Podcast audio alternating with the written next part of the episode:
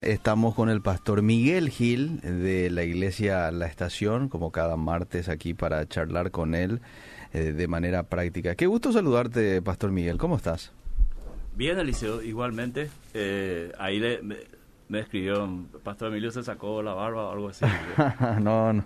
Sí, no. Bueno, ya, ya, estamos en Facebook Live también, ¿eh? Saludamos a la gente ahí de Facebook Live que nos están... Eh, Ojalá puedan compartir la gente para que las preguntas que muchos están haciendo seguramente, pero no pueden escribirnos eh, ni en el WhatsApp o en el Facebook por una cuestión de trabajo o por ahí, este, lo puedan compartir para que las respuestas puedan llegar a esas personas que, que, se están haciendo muchas preguntas. A mí me hicieron muchas preguntas. Le dice, hoy es 21 de abril, ¿sabías? Sí. Y corrió un audio WhatsApp de una entrevista a una niña, no sé cuántos años tendrá, 7, 8 años, donde Jesús le habló eh. y le dijo que el 21 de abril, que es hoy, todos los que salían iban a morir. Le hicieron una entrevista eh, en una radio, creo que fue en Perú, mm. y de una manera escalofriante y serena cuenta cómo ella salió de su cuerpo, se encontró con Jesús mm. y, Jesús le dio las instrucciones para, para este día y que ella tenía que dar ese mensaje, ¿verdad? Bueno, uno escuchando a un niño sabe la inocencia y la, eh, la fantasía que puede tener pero vos sabés, Liceo, que mucha gente se tomó en serio eso y comenzó los audios a correr. Y así llegó el audio a mí mm. eh, por, por, personas eh, allegadas a mí preguntándome si, si realmente eh, Joel, la profecía dice que nuestros niños profetizarán, nuestros jóvenes este, verán visiones, casi dije televisiones. Mm. y bueno, si entra dentro de eso, ¿verdad? Eh, cuando, cuando el profeta dice que los niños profetizarán y los jóvenes, no se refiere tanto al futuro, sino se refiere a eh, dar la palabra de Dios, ¿verdad? Ah. Eh, como diciendo los niños predicarán, ¿verdad? O los jóvenes predicarán. Entonces, un segundo audio de un supuesto, este, de un supuesto anticristo que ya está, ¿verdad? Que todos conocen su nombre, ¿verdad? Que es Bill Gates. Eh, que ya está con la vacuna y este que con esa vacuna va a también inyectarnos una tinta mm. y en esa tinta va a estar todos nuestros datos y así cosas que, que se rumorean el problema liceo querido es que muchas de esta, de estos rumores tiene a personas eh, uno diría serio por ejemplo en el sentido de cuando lo dice una persona cualquiera en la calle casi nadie le va a creer, pero si dice un doctor, un científico, un periodista, cambia mucho, cambia mucho. Entonces corrió mucho también el video de esta doctora argentina, mm. eh, no me acuerdo el nombre ahora. Brandolino, de apellido Brandolino. Que ha dicho que todo esto del coronavirus es una farsa. Mm. que esto es eh, programado y que con esto se está queriendo lograr algo a nivel mundial. Mm. Entonces, eso para la escatología, querido Liceo, especialmente dispensacionalista, eh, y para los que no saben qué es dispensacionalista, eh, dentro de la escatología, el estudio de los últimos tiempos, hay varias posturas. Está el premilenialismo, que cree en un, en un, en una, en un gobierno literal de Jesucristo de mil años después de su segunda venida.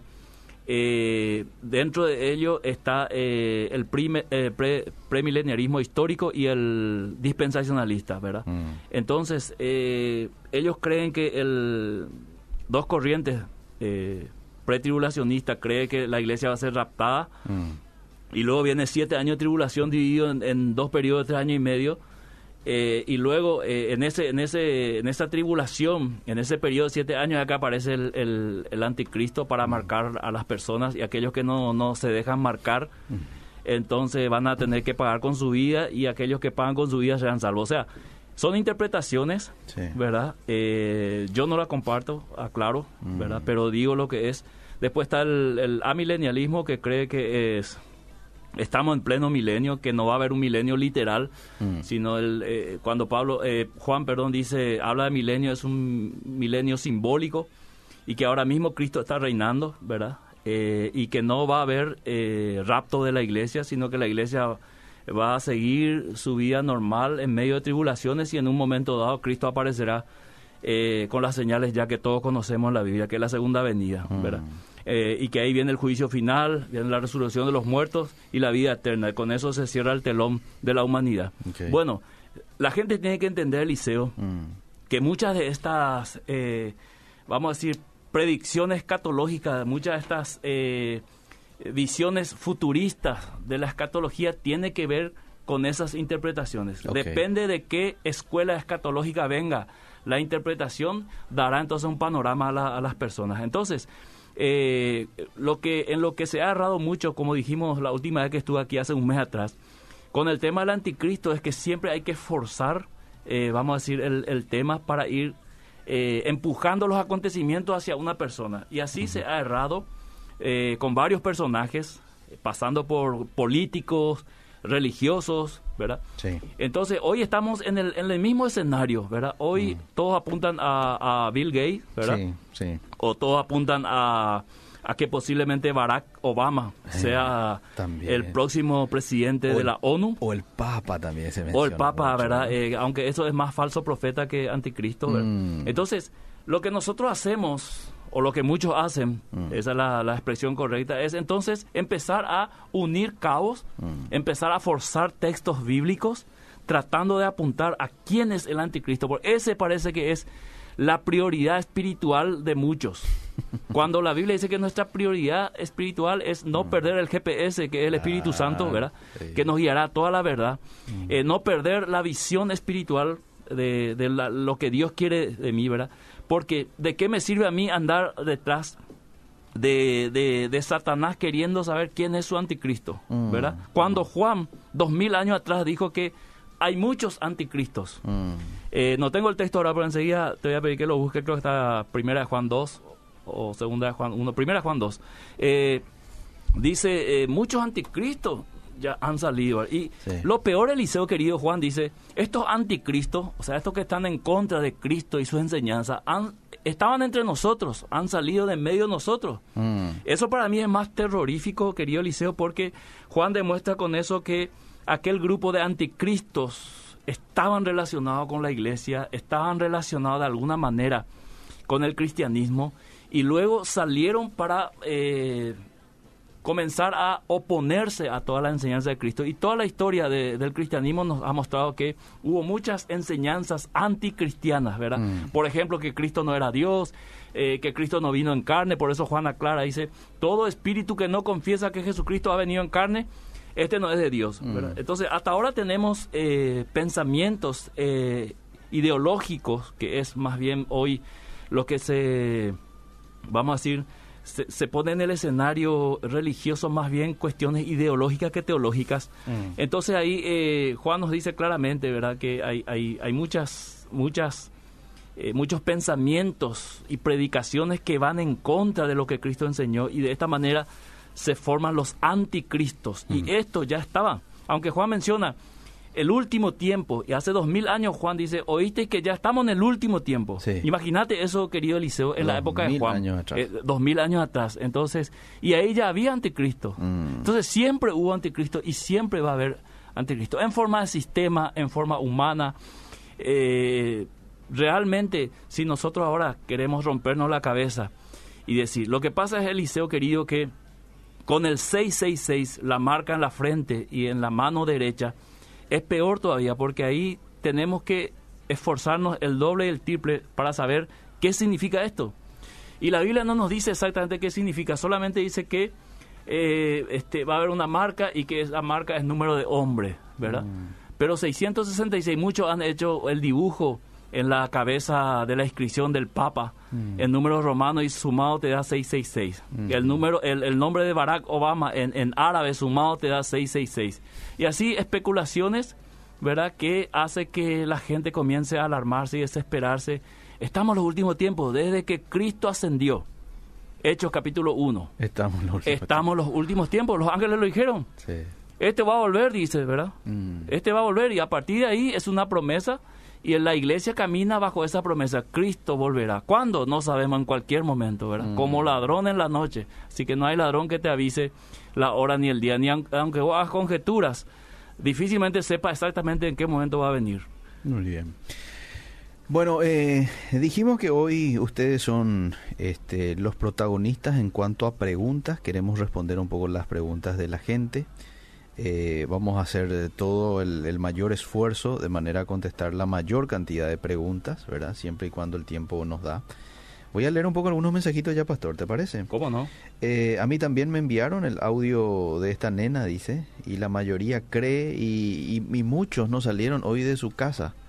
Lo mismo están profetizando que el 29 de abril vamos a morir por el meteorito que hablan los Sí. científicos. Hay mucha confusión en estos tiempos. Sí, este meteo- el 29 era que iba a pasar, ¿verdad? 29, que tiene algo así como un diámetro de, de 2000 metros, una cosa así. Yo ya le perdí el, el Sí. rastro del liceo. Sí, sí, así es. Están ustedes, eh, como siempre, muy, muy bien, hablándonos de manera clara.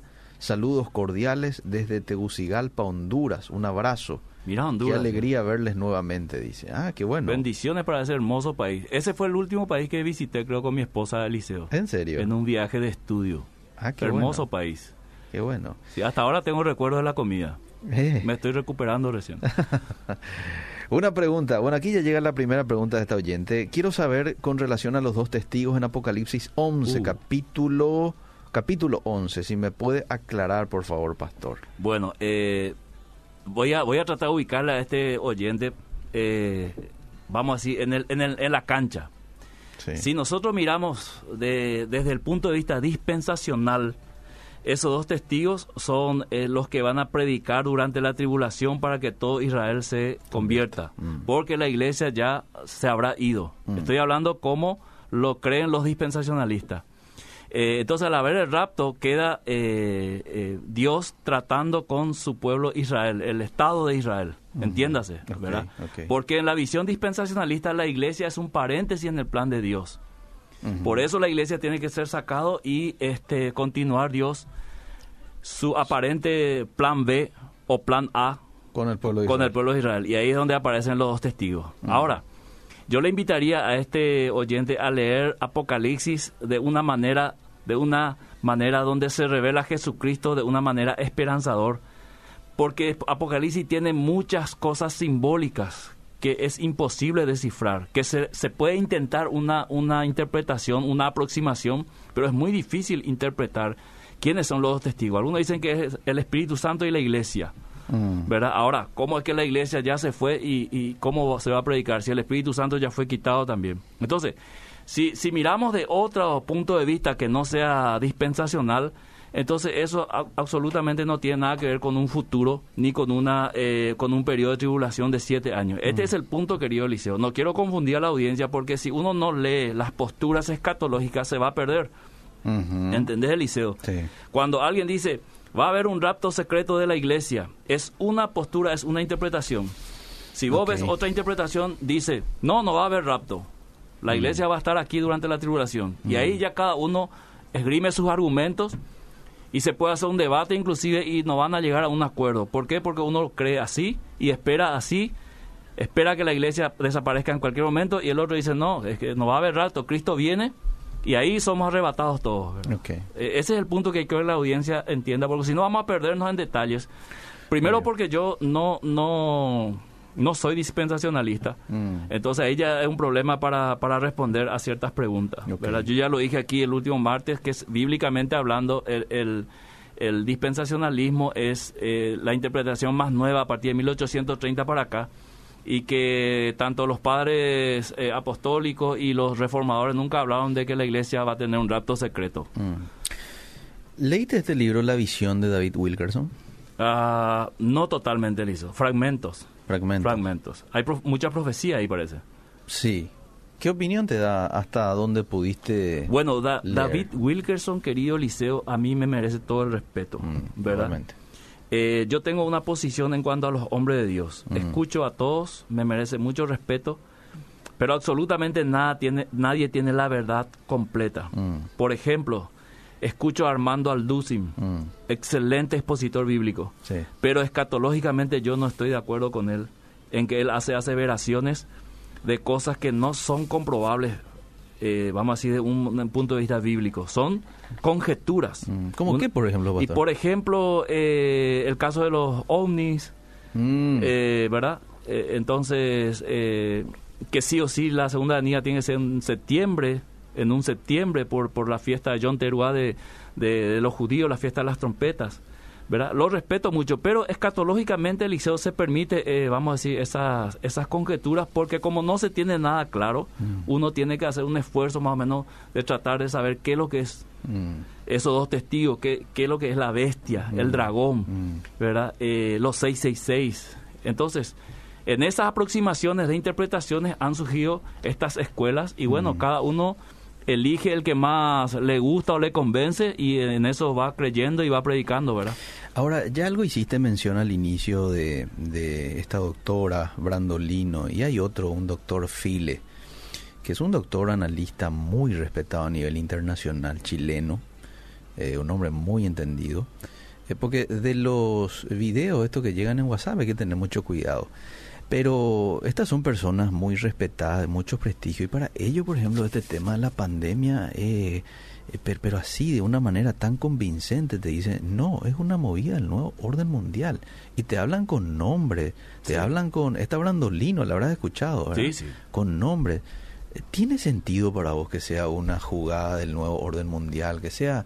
Eh, que vaya algo por ahí, pastor. O, bueno, vamos, vamos a, vamos a hablar eh, humanamente esta humanidad está sumida en el pecado y va a ir aumentando este pecado, va a ir aumentando la maldad, el, nivel de maldad va a ir aumentando. En esto no, esto es categórico, esto es bíblico. Entonces, en este nivel de maldad que va aumentando, nosotros que conocemos la Biblia podemos esperar cualquier cosa. Hmm. Te doy un ejemplo. Sí aparece un grupo mm. pidiendo una reivindicación social, pidiendo una reivindicación política y diciéndonos que cuando yo digo nosotras o nosotros, yo me estoy equivocando, estoy discriminando, tengo que decir nosotres. Mira, Liceo querido, mm. eh, con mis 50 años jamás pensé que podría yo llegar eh, a ser obligado a decir una palabra que nunca existió, hmm. ¿verdad? Entonces, eh, este nivel de maldad que va aumentando, humanamente hablando, te dan todas las posibilidades. Vos decís, ¿es posible que un chico mate a toda su familia? Mm. Es posible. ¿Por qué no? ¿Es mm. posible que aparezca una política que nos obligue a adorar a hombres? Ya existió en el Imperio Romano, ¿verdad? Entonces, humanamente hablando, todas las posibilidades y todas las cosas que se dicen es posible. Ahora, tener eso como una información oficial, verídico, mm, mm. Eh, es complicado, Eliseo. Es muy complicado porque nosotros hoy creemos que es un virus, eso es lo que nos han dicho las autoridades competentes oficialmente. Mm. Y tomamos las precauciones como nosotros que estamos con tapaboca hoy. ¿verdad? Más allá, yo veo que es otro campo en el cual yo no tengo mucha mucha experiencia para hablar, ¿verdad? Si lo dice un doctor, un científico que conoce, por algo lo dirá, Pero comprobarlo es todo un problema. ¿Y cómo todo lo que ha dicho esa doctora, cómo se puede comprobar? Hmm. ¿Es cuestión de fe? ¿Hay que creerle o no creerle? Hmm. Como hacen muchas personas con Jesús. Yo, si no me comprueban que Él existió, bueno, ahí están los datos históricos que Él existió, su resurrección, todos los escritos. Si con eso no quiere creer, ya es una cuestión de fanatismo. Pero aquí no hay datos, solo son conjeturas mm. de que es una, una, un virus que se ha lanzado con un propósito de, inaugurar el nuevo orden mundial. Mm. Pero esa, eh, el tema del orden mundial, Eliseo ya se viene diciendo hace casi 20 años, o mm. casi eh, todo, todo el siglo XXI, ¿verdad?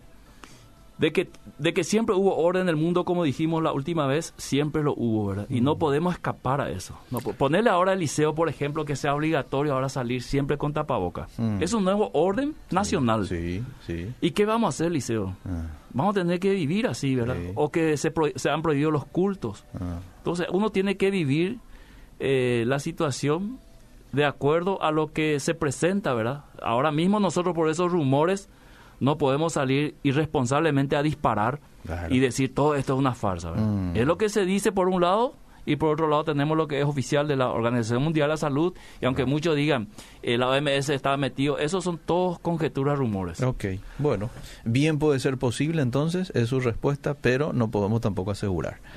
¿Qué usted opina de que el Papa es el precursor del falso profeta y del anticristo, ya que quiere hacer alianza entre las tres religiones más grandes del mundo?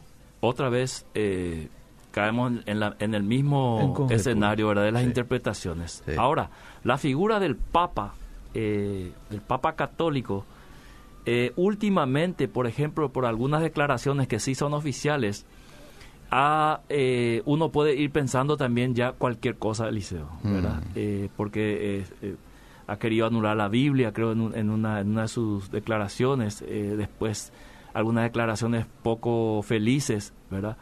Pero la Iglesia Católica es una es un poder no solamente religioso, sino también político, ¿verdad?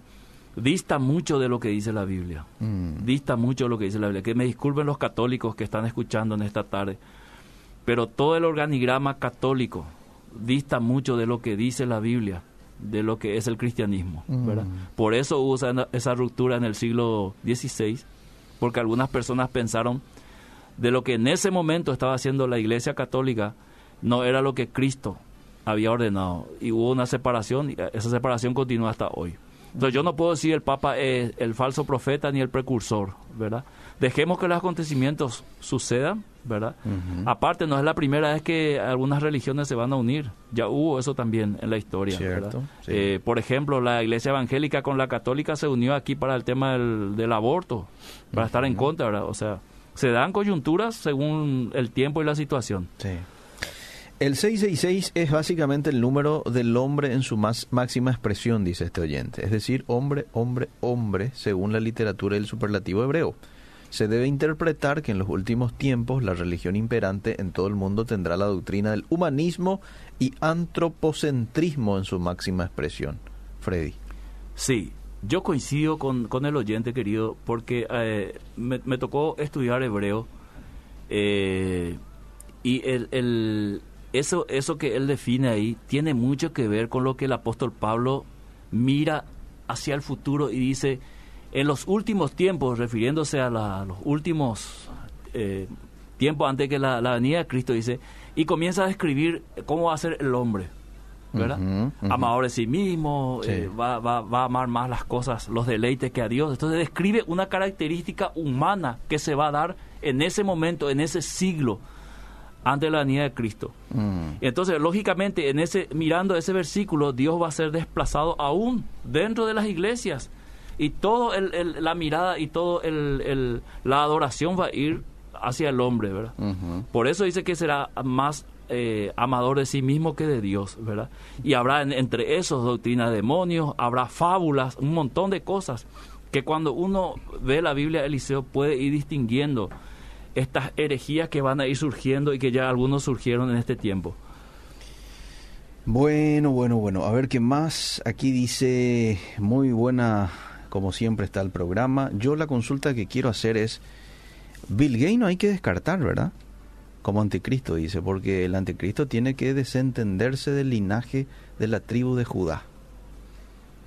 Otro área, Eliseo, de, de que muchos creen que el anticristo va a ser un homosexual, que va a ser un judío, que va a traicionar después a su nación, ¿verdad? Todas son conjeturas, querido Eliseo. No podemos entrar seriamente, o sea, un, un, un maestro bíblico algo que le tiene que caracterizar es la seriedad, ¿verdad? Porque la Biblia es serio. Entonces yo no puedo salir ahora a decir, este, Bill Gates es porque, este, tal cosa, ¿verdad? Porque la Biblia no, no me permite la hermenéutica bíblica hacer eso. Que alguien lo haga es otra cosa, ¿verdad? Pero sería yo muy responsable de decir y tirar sobre Bill Gates ahora todo el arsenal cristiano para que muchos lo vean ahora como el mismo Satanás. Sí, sí, totalmente. Ahora, para la gente que dice que siempre hubo pandemias y terremotos, etcétera, etcétera, dice este oyente, la gran diferencia con otros tipos de pandemias y, y guerras y terremotos que ya hubo es que en esta generación se creó el Estado de Israel, dice. Y esa es la gran señal de los últimos tiempos. ¿Usted qué cree? Bueno, para muchos Israel es esa, esa higuera que Mateo 24 Jesús dice, cuando veis que la higuera florece, sabéis que el verano está cerca. Mm. Entonces muchos dicen, ah, la higuera es Israel, porque en, el Antiguo Testamento se dice por Israel que es la higuera. Entonces, cuando Israel vuelva a ser Estado, a partir de ahí queda una generación antes que Cristo venga. ¿verdad? Ya explicamos eso la última vez. Una generación tomando el Salmo 90, dice, está entre 70 y 80 años. Entonces, 70 años de la creación del Estado de Israel estamos a 72 años, falta 8 años para que venga Jesucristo. Mm. Y para mí, querido Liceo, esto es eh, to- una total irresponsabilidad, Mm. eh, porque son interpretaciones.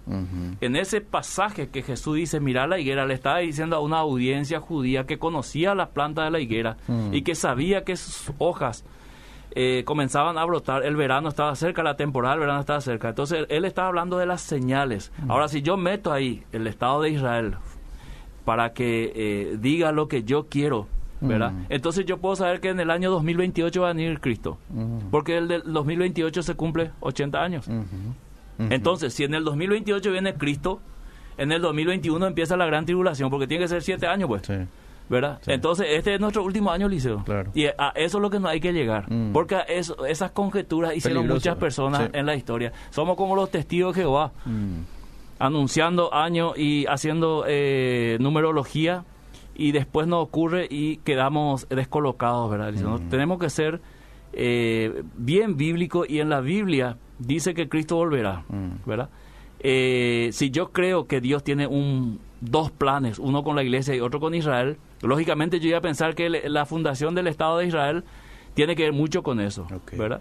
Ahora, si yo eh, creo que Dios tiene un solo pueblo como la iglesia, pensaré de otra manera. Mm. Entonces siempre va a haber esa oposición de pensamiento e interpretaciones y siempre uno se va a mover de acuerdo a eso. Lo que ven a Israel desde 1948 están contando ahora con sus dedos los 70, 80 años. Mm. Los otros que no lo ven así no están pensando en Israel ahora como nación.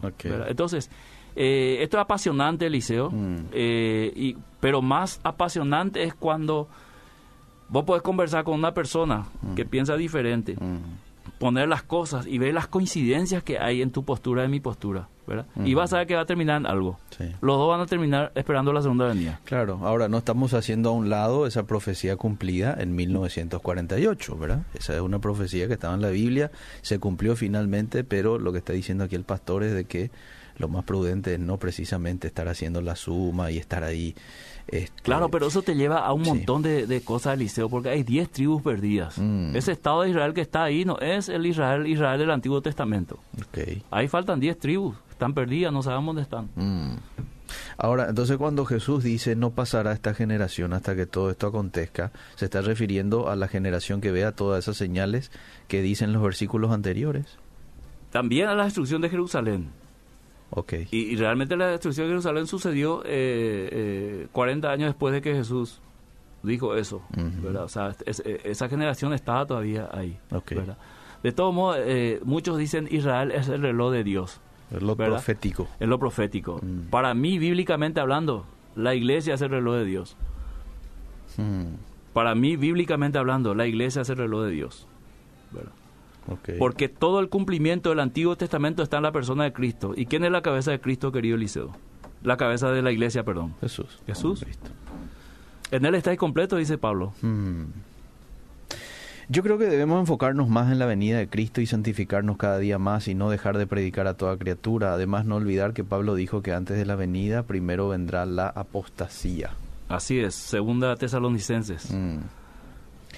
¿Esa apostasía vos crees que ya se está dando o, Según Juan, Ah, sí. Según el apóstol Juan, sí. Porque ahí él dice que muchos estaban dentro del grupo y salieron. Y se manifestó que nunca estuvieron con ellos. Ah. ¿Verdad? ah. Atendé esto, Eliseo.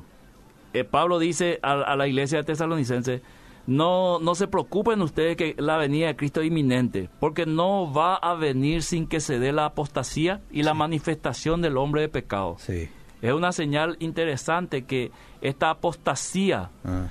eh, va a ser de manera mundial también, Eliseo. Para que yo pueda darme cuenta que hay una apostasía grande, tiene que ser una apostasía evidente.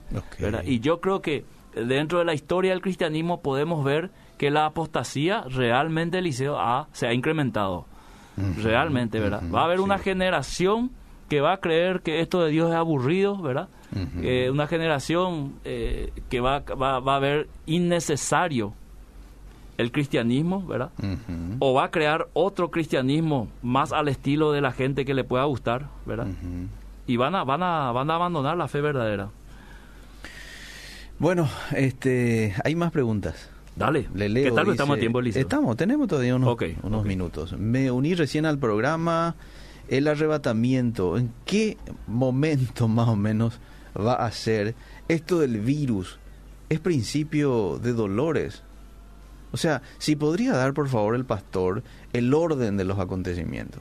Uh, eso es como querer leer Apocalipsis cronológicamente. En cinco te, minutos. Te vas a perder leyendo Apocalipsis cronológicamente, del capítulo 1 hasta el final, creyendo que los acontecimientos van cronológicamente. Eh, vuelvo a repetir, para una persona que cree que va a haber ra- rapto secreto de la iglesia, entiéndase arrebatamiento antes de la tribulación, la persona estará viendo ese acontecimiento y no estará pensando en la segunda venida de Cristo como aquel que no cree que va a haber rapto secreto. El que no cree que va a haber rapto secreto lo que está esperando es la segunda venida, porque para él en ese momento ocurre el rapto. Rapto y segunda venida en un solo evento. Entonces, eh, todo lo que acontezca antes de la venida de Cristo, Eliseo, Sí. hay que entenderlo en el tiempo de Dios. Y el tiempo de Dios, el cronos, el, el, el kairos, perdón, Mm. es imposible que nosotros sepamos. Dios es el dueño del tiempo, ¿verdad? Y Él tiene un tiempo, y dentro de ese tiempo suceden cosas ya establecidas por Él. Algunas son cosas de orden natural, Ujú. algunas son cosas de orden de consecuencia de nuestras malas acciones como seres humanos aquí en la tierra, y algunas son cosas co- eh, creadas con propósito por Dios mismo, ¿verdad? Como fue, por ejemplo, en Egipto, las plagas fueron enviadas por Dios. No fue consecuencia natural, fue enviado por Dios. Entonces, yo no puedo decir ahora que el coronavirus es enviado por Dios, Mm. ¿verdad? Eh, no tengo yo una explicación científica, dejemos eso a los científicos. El- Lo cierto es que ya está y está matando gente, Mm. ¿verdad? Ahora, si yo miro la historia, ya hubo otros coronavirus con otros nombres, ¿verdad? O sea, estoy hablando de virus que mató a cierta cantidad de, de gente, ¿verdad?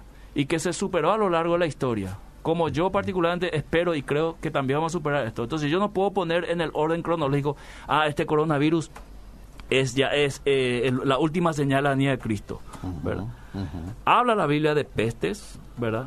Habla de terremotos, habla de guerras y rumores de guerra. Todo esto ha acontecido en la historia para mostrarnos que hay una línea de tiempo que Dios maneja, ¿verdad? Y en esa línea de tiempo, antes de la venida de Cristo, estas cosas van a ir sucediendo. No es que va a suceder una vez y después ya nunca más, o que no es que va a suceder solamente dos, tres días o una semana o un año antes de la venida de Cristo.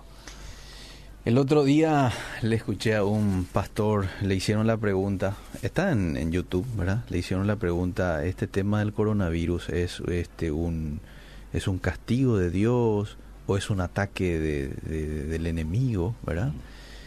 Y vos sabés que él respondió, y ahora comparando con tu respuesta, estoy viendo de que hay desigualdad allí, porque vos no te animás a decir, eh, pero él dijo de que esto viene de parte de Dios, y citó varios versículos ahí, Éxodo 15, por ejemplo, cuando dice Dios, no les enviaré ninguna de las plagas que envié sobre los egipcios, y él, y ahí el pastor afirmaba de que en muchas ocasiones en la historia, y bíblicamente hablando, Dios fue el que envió las plagas a la humanidad y cosas como esa. Pero él aseguraba que este tema del coronavirus es algo enviado por Dios, eso es peligroso, pastor. Bueno, ser- será su interpretación, Eliseo. Yo todavía no caí en esa categoría de, de aseverar cosas de las cuales yo no tengo una plena seguridad. y eso me ¿verdad? parece prudente. Eh, te voy a decir, Eliseo, porque hay registros en la Biblia que Dios fue el causante directo de muchas muertes sí. y de muchas plagas. Pero también hay registros que ocurrieron, ¿verdad? Jesús, por ejemplo, dijo en un momento a la, a la gente, la torre de, de Siloé eh, cayó sobre muchas personas Mm. y muchas personas murieron inocentemente. Fue un, fue un accidente, ¿verdad? O sea, no todas las cosas malas que ocurren hay que atribuirle a Dios, ¿verdad? Porque hay muchos cristianos que están sufriendo, que han perdido ya familiares con el coronavirus. Decir ahora, Dios envió esto, ¿quién a mí me garantiza que eso es así? Unos versículos del Antiguo Testamento. Pero yo puedo encontrar versículos para cada cosa que yo quiero, Eliseo, y decir, acá está el respaldo bíblico, ¿verdad? Mm. Pero eso es irresponsable porque si no hay una hermenéutica detrás que te lleve a confirmar que realmente la Biblia dice eso. Por ejemplo, un versículo suelto jamás puede ser eh, fundamento de algo que yo digo, especialmente si es el Antiguo Testamento, ¿verdad? Porque tengo que corroborarlo en el Nuevo Testamento. Un versículo no claro se, se, se aclara a la luz de los otros versículos. La Biblia se interpreta a sí mismo, eh, normas y principios de la hermenéutica. Eh, un versículo se, se interpreta a través de su contexto, a través del libro o la conexión que tenga con otros libros. Entonces, salí a decir, muchos dijeron, ¿verdad?, que el, el, el virus, sí, coronavirus aparece en, en, el libro de Jeremías, creo, ¿verdad? Pero decir que eso es eh, eh, que Dios envió esto, no lo sabemos, Liceo. Sí. No lo sabemos sí, hoy mismo, ¿verdad? Definitivamente. Ahora, de que está sirviendo para muchas cosas, eso ah, sí podemos eso testificar, ¿verdad? Sí, sí, sí, Le sirve al mundo, le sirve a la iglesia, uh -huh, ¿verdad? ¿Cuántos creyentes eh, están baleando hoy se ha firmado en el liceo con eso? Sí, tenés razón. Sí, sí. Y de que Dios permitió también, ¿verdad? Por más de que sea un ataque del enemigo, definitivamente Dios lo permitió y con un propósito. Ahora, ¿cómo vos aseverás, Liceo, que Satanás creó este virus huh. para atacar? Nos cuesta mucho a nosotros vivir sin conectar esto de Dios, esto es del diablo, esto de Dios, esto es del diablo, ¿verdad? Si yo me voy a una iglesia y veo a una persona en pleno culto, se cae y comienza a tambalear y, y, y comienzo a decir, esto de Dios es del diablo, uh -huh, ¿verdad? Perdón por el ejemplo, ¿verdad? Sí, sí. Eh, eh, dice la palabra de Dios, dice hermano, que cualquiera que quitare palabra fe a este libro, su nombre será quitada del libro de la vida. Hermano, tenemos un Dios que habla. Por algo adoramos a un Dios vivo, no a un ídolo. Pregúntenle si su interpretación es correcta, porque está tocando de otra manera.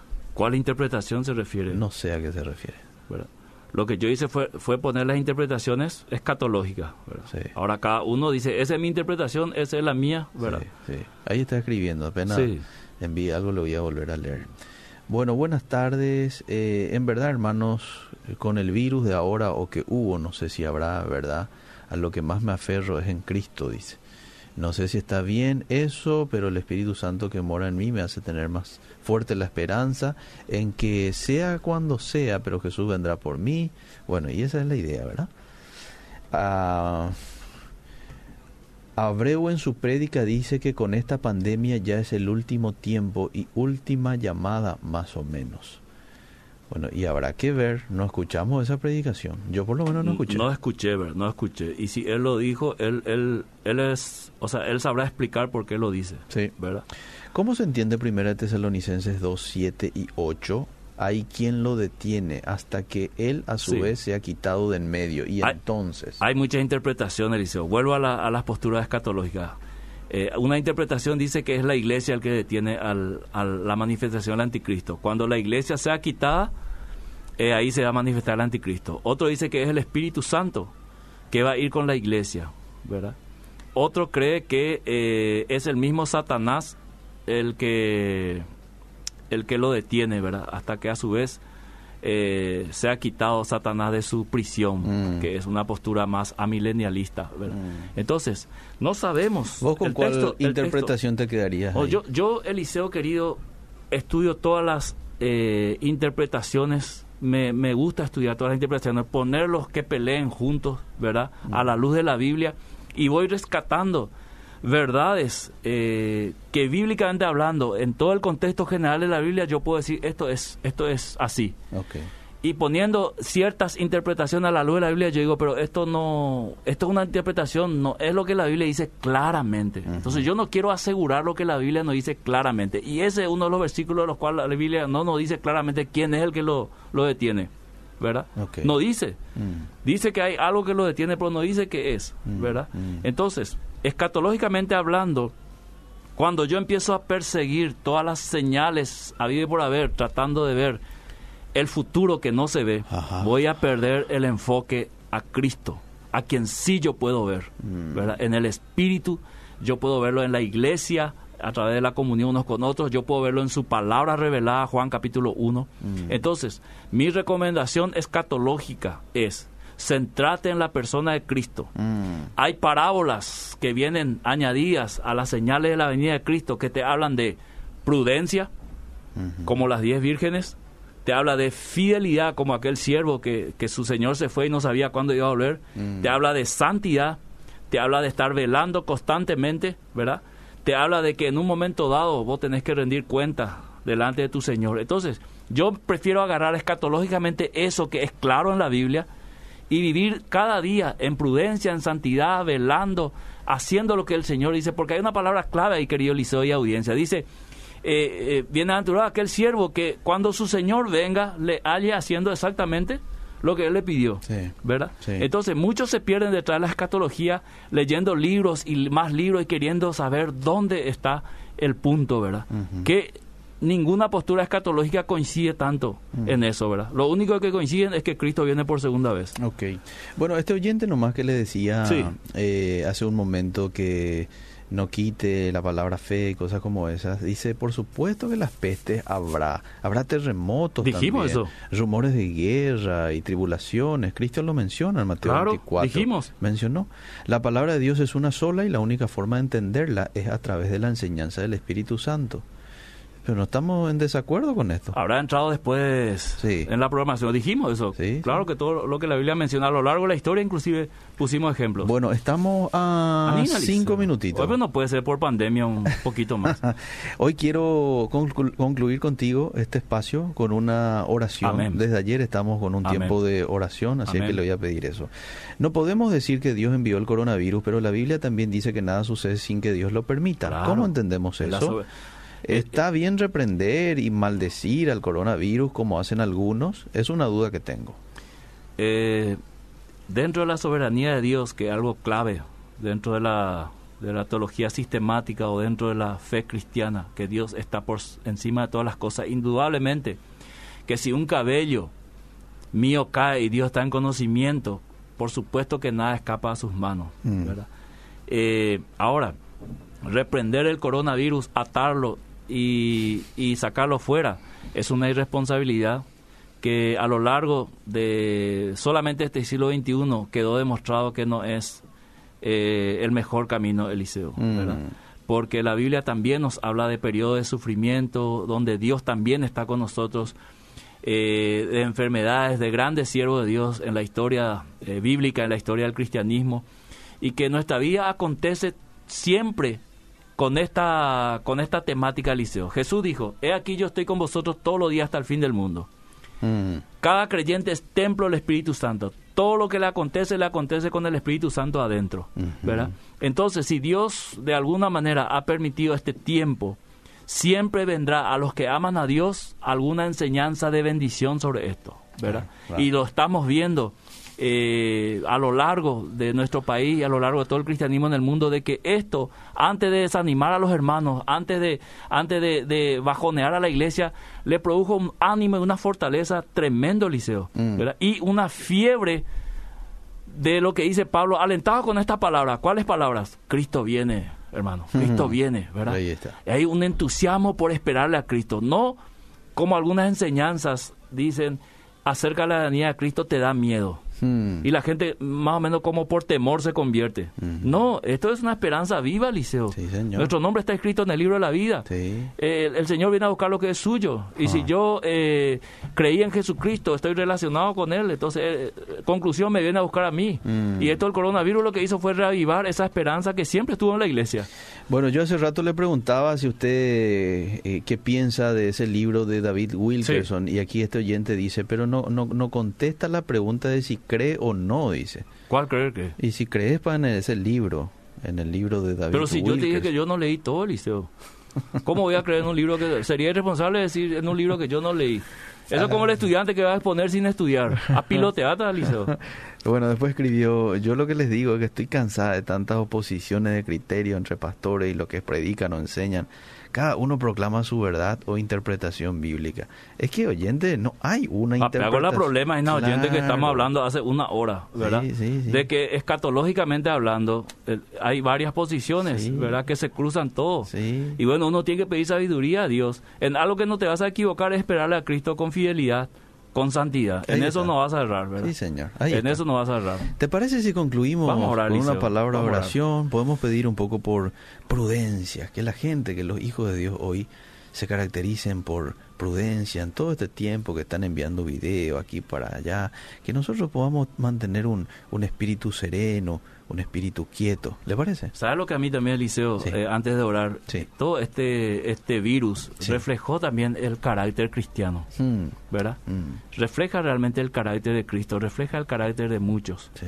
Cuando vos contradecís algo que su pastor dijo, vos ya sos hereje, Eh, ¿verdad? Cierto. Eh, sí, cuando sí. vos exponés la Biblia y no no no expusiste como él quiere, Esperaba, eh, sí. entonces vos sos, eh, te, te, te bloquea ya, te elimina ya. ¿verdad? si si podía matarte, te mataba también.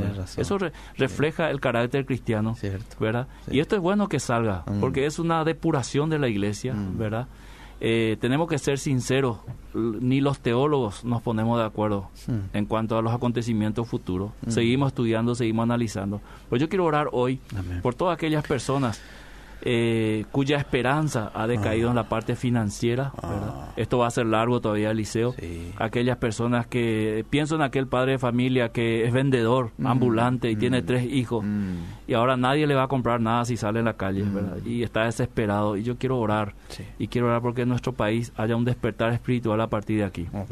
Padre, en el nombre de Jesús, en este momento, invocamos, Mm. Señor, este poderoso nombre que es sobre todo nombre. Mm. Este nombre que trae paz, que el mundo no nos puede dar. Paz en medio de esta tormenta, paz en medio de esta situación. Y mi oración va, Señor, por todas aquellas personas Sí, sí. que en este momento están desesperadas Mm. y están clamando, Señor, en un grito de angustia, de lo profundo de su corazón, Mm. porque tú le proveas sus necesidades. Y Señor, tú tienes miles de recursos para proveerle a través de ellos. Y yo oro, Señor, que no falte el pan en esta nación, en aquellas casas donde hoy, Señor, están preocupados porque la situación no mejora, porque la situación, Señor, todavía no se ha abierto a la normalidad. Dios amado, en el nombre de Jesús de aquí de la radio Bedira, bendecimos nuestra nación, a las familias y oramos porque este Paraguay después de esta situación o durante esta situación haya un gran cambio, Señor. Amén. Que haya un gran cambio nacional, Mm. que haya un Señor, un despertar espiritual en esta nación, valorando, Señor, la verdad, valorando, Señor, la honestidad, valorando la pureza, valorando, el Señor, la vida familiar. Que todo esto que hoy es una crisis para nosotros, mañana, Señor, sea una bendición. Amén. En el nombre poderoso de Jesús oramos. Amén. Amén. Gracias, pastor. Hasta el próximo Hasta el martes. próximo martes.